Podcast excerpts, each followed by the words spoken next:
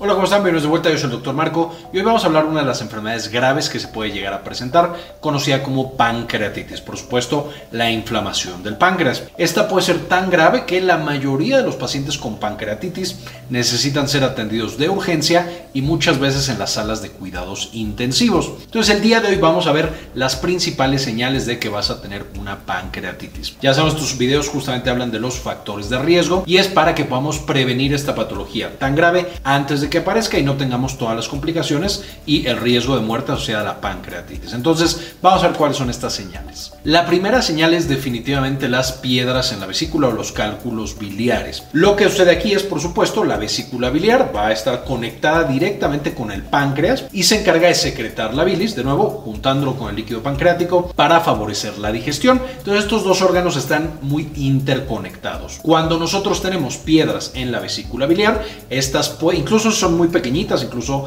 el lodo biliar puede salirse de la vesícula, llegar al conducto del páncreas y empezar a lastimarlo. En ese momento se inflama este conducto, que de por sí es muy muy delgadito, y entonces todo el líquido del páncreas no puede salir al intestino, que es a donde debería salir. Entonces le pasa un poquito como si fuera un globo, se va inflando nuestro páncreas porque no puede sacar todos estos líquidos. Los líquidos son tóxicos para el páncreas si no se liberan de manera constante, empiezan básicamente a digerirlo en vez de en el intestino digiriendo nuestros alimentos, digieren nuestro páncreas, causan una inflamación importante y pueden llevar a una pancreatitis. Es por esto que el riesgo de piedras en la vesícula nos va a dar también riesgo de pancreatitis y ya vimos todo un video de cuáles son las señales y los factores de riesgo para desarrollar piedras en la vesícula que les dejo en la parte de arriba para que puedan revisar y que conozcan también los factores de riesgo de esta otra enfermedad. En segundo lugar tenemos el consumo de alcohol y aquí tenemos tanto el extremo de consumirlo por mucho tiempo los pacientes con alcoholismo, pero también se ha reportado una pancreatitis después de estas eh, bebidas intensas o periodos de vida intensa en fines de semana.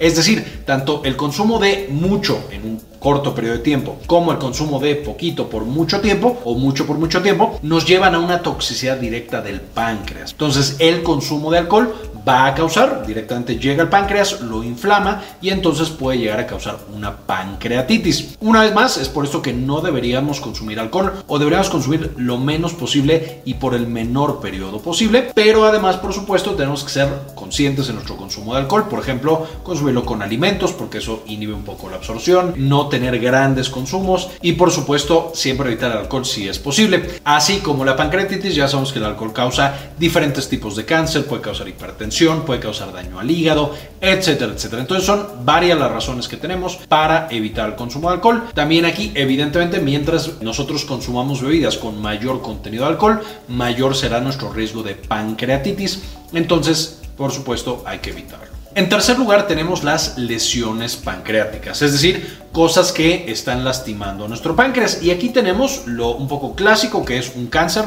o un tumor. Estos cánceres o tumores, por supuesto, van a inflamar a nuestro páncreas, causando una pancreatitis. Podemos tener también tumores en el intestino que aplastan el conducto y ya lo platicábamos en piedras en la vesícula. Si algo está aplastando el conducto y no deja salir líquido, podemos tener pancreatitis. Entonces lo mismo va a funcionar para un tumor en el duodeno o en el intestino o en la cabeza del páncreas. Pero también podemos tener lesiones benignas, es decir, cosas que no son cáncer, que pueden lastimar a nuestro páncreas. Y aquí una de las más importantes son los pseudoquistes. Los pseudoquistes van a ser como cicatrices que quedan, es como un tumor de cicatriz, que va a quedar en nuestro páncreas después de una primera pancreatitis. Y estos pseudoquistes son básicamente bolitas en las que están llenas de líquido pancreático y pueden incrementar el riesgo de tener otros episodios de pancreatitis. Entonces hay pacientes que cuando se recuperan de la primera pancreatitis aguda, van a tener una segunda, tercera y cuarta, y llega un punto en el que puede aparecer algo conocido como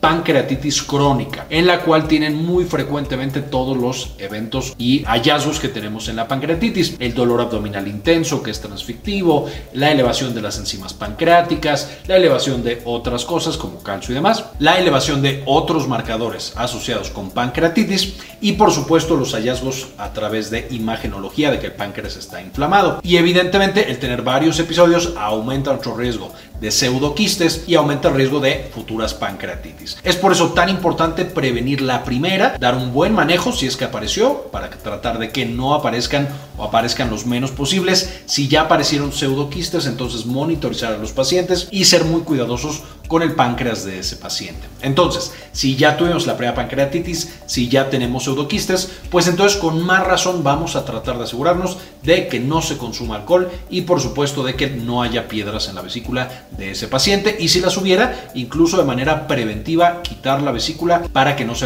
acumulen estas piedras y no vaya a haber otro episodio de pancreatitis. En cuarto lugar encontramos medicamentos y procedimientos médicos y aquí tenemos algunas sustancias que van a incrementar nuestro riesgo de pancreatitis. Ya más adelante tendremos todo un video hablando de medicamentos que causan pancreatitis, pero algunos de los frecuentes van a ser algunos antibióticos, pueden llegar a causarlo, y también algunos medicamentos utilizados para el manejo de la diabetes. No la mayoría, son algunos muy muy seleccionados, ya que tengamos el video de medicamentos que causan pancreatitis, se los voy a dejar en la parte de arriba para que lo puedan consultar, pero va a ser muy importante estar revisando, especialmente en pacientes con factores de riesgo, por ejemplo, que tienen pseudoquistes, que no les estemos dando medicamentos que incrementan el riesgo, porque por supuesto su riesgo ya de por sí es elevado. Además de los medicamentos, algunos procedimientos incrementan nuestro riesgo. También toda cirugía abdominal, cuando manipulamos el páncreas, por supuesto va a incrementar el riesgo de pancreatitis aunque es un incremento pequeño, no es tan importante. Y vamos a encontrar aquí también que uno de los principales tratamientos para pancreatitis tiene el riesgo de causar pancreatitis de manera un poquito paradójica.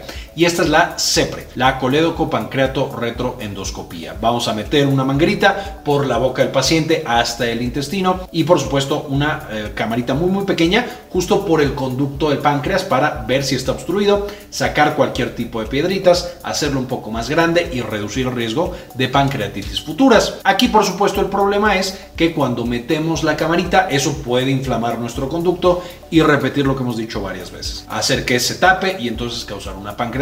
Esto no se vea que no se deba de hacer, es por supuesto uno de los procedimientos más utilizados porque puede mejorar el pronóstico de un paciente con pancreatitis, pero por supuesto es algo que se tiene que hacer con mucho cuidado, mucha supervisión y por supuesto con médicos muy muy bien entrenados. La quinta y la sexta señal no son tan comunes, pero es importante mencionarlas. La número 5 son los triglicéridos. Cuando tenemos los triglicéridos muy elevados, especialmente más de mil miligramos por decilitro, que eso por supuesto niveles bastante, bastante elevados de triglicéridos, esos van a generar un riesgo de pancreatitis. Y en el número 6 tenemos lo mismo para el calcio. Cuando el calcio está especialmente arriba de 12, vamos a tener un riesgo elevado de pancreatitis. Estas dos, de nuevo, no son tan frecuentes, especialmente los triglicéridos se ven más que nada en enfermedades genéticas en las cuales el paciente no puede controlar sus lípidos. Sin embargo, si tenemos un paciente así, por supuesto tenemos que ser súper, súper cuidadosos con ese páncreas que no se vaya a enfermar. Y en el caso del calcio, por supuesto, se ve principalmente en pacientes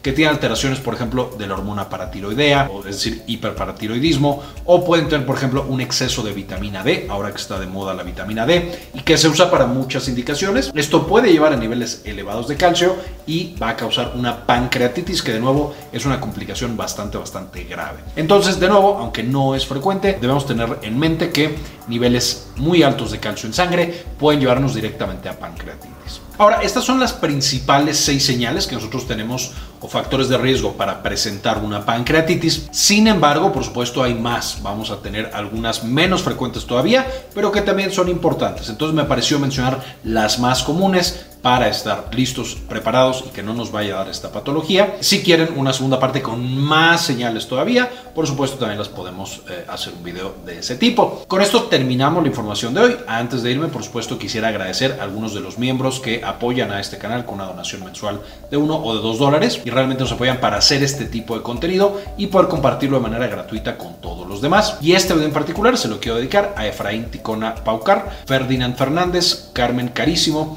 Carlos Prince, Gravin Núñez, Yami Pascasio, Olga Hernández, Alex Cas, Bonnie Araf, Aldo Novelo y María Eugenia Sobrino. Muchísimas gracias por el apoyo que nos brindan cada mes. Con eso ahora sí terminamos. No olviden que en la descripción van a encontrar referencias para que lean más del tema de pancreatitis, que es súper importante. Con eso terminamos y como siempre, ayúdenos a cambiar el mundo, compartan la información.